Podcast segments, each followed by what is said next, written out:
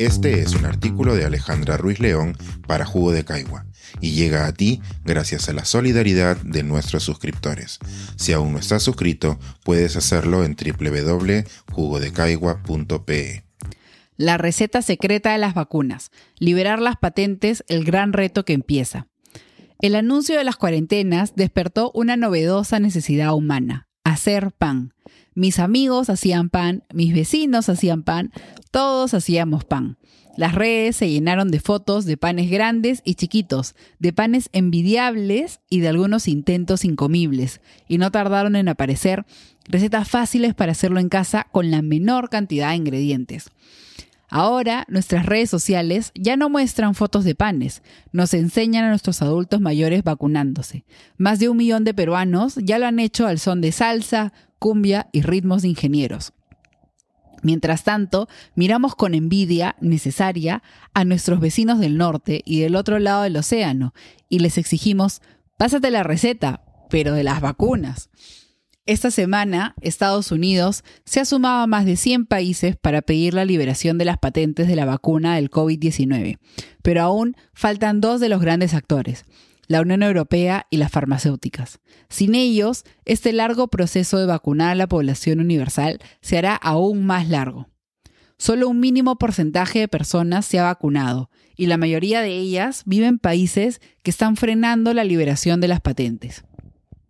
El resto no se vacuna porque no hay vacunas. Las farmacéuticas quieren producir más vacunas, los gobiernos quieren comprar más vacunas y los ciudadanos queremos tener nuestro carnet de vacunación completo.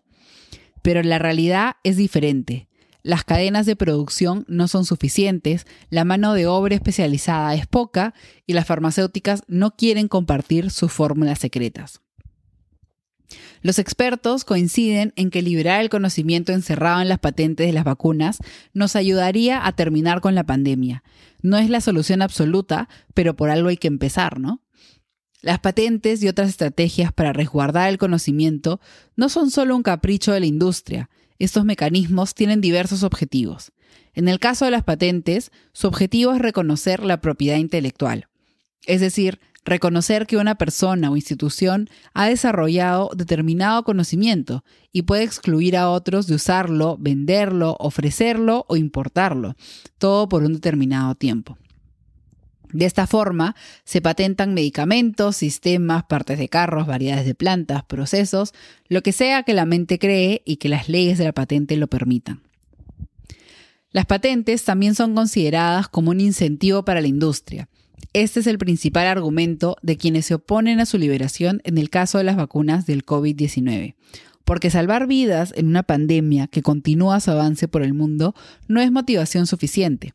Las farmacéuticas y los gobiernos necesitan asegurarse de que solo ellas pueden usar el conocimiento que han producido. Liberar las patentes podría enviar el mensaje erróneo, desanimando a las empresas que invierten en investigación y en desarrollo a dejar de hacerlo. Si no hay nada que les asegure que solo ellas podrán usar la tecnología que han creado, ¿cómo podríamos asegurarnos de que se involucren en la siguiente pandemia? Se preguntan. Sin embargo, las patentes no son la única estrategia que aseguran a las farmacéuticas el retorno de su inversión. En el caso de las vacunas del COVID-19, la demanda continúa excediendo la producción las farmacéuticas aún mantienen contratos por cumplir con los gobiernos y en última instancia siempre existirán países, y sobre todo políticos, que prefieran la versión de marca que el genérico, sin contar las estrategias de marketing, diseño, entre otras. ¿O acaso alguien conoce al sildenafil? No, la mayoría conoce a la pastillita azul que hasta antes de la vacuna era el producto estrella de Pfizer.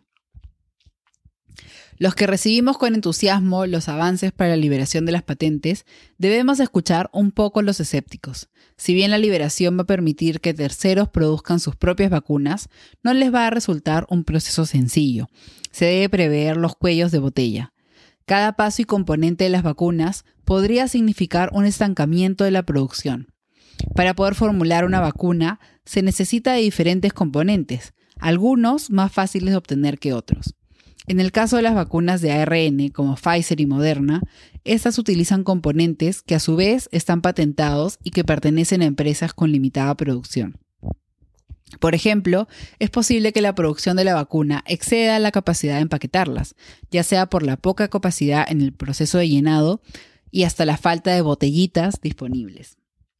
Felizmente, en la liberación de las patentes, no todos son propuestas populistas, como las que se dieron en Perú hace poco.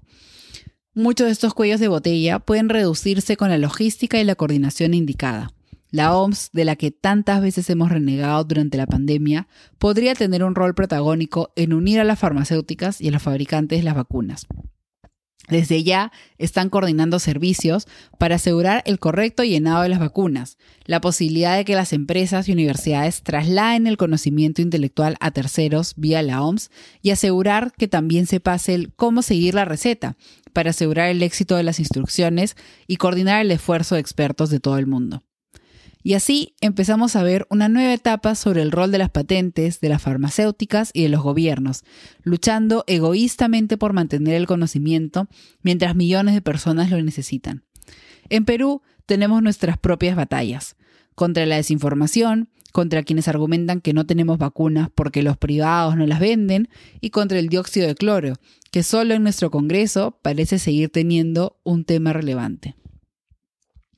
Como van las cosas, solo nos queda mirar a nuestros vecinos y decirles, pásenos la receta para invertir en ciencia y tecnología. Este es un artículo de Alejandra Ruiz León para Jugo de Caigua y llega a ti gracias a la solidaridad de nuestros suscriptores. Si aún no estás suscrito, puedes hacerlo en www.jugodecaigua.pe.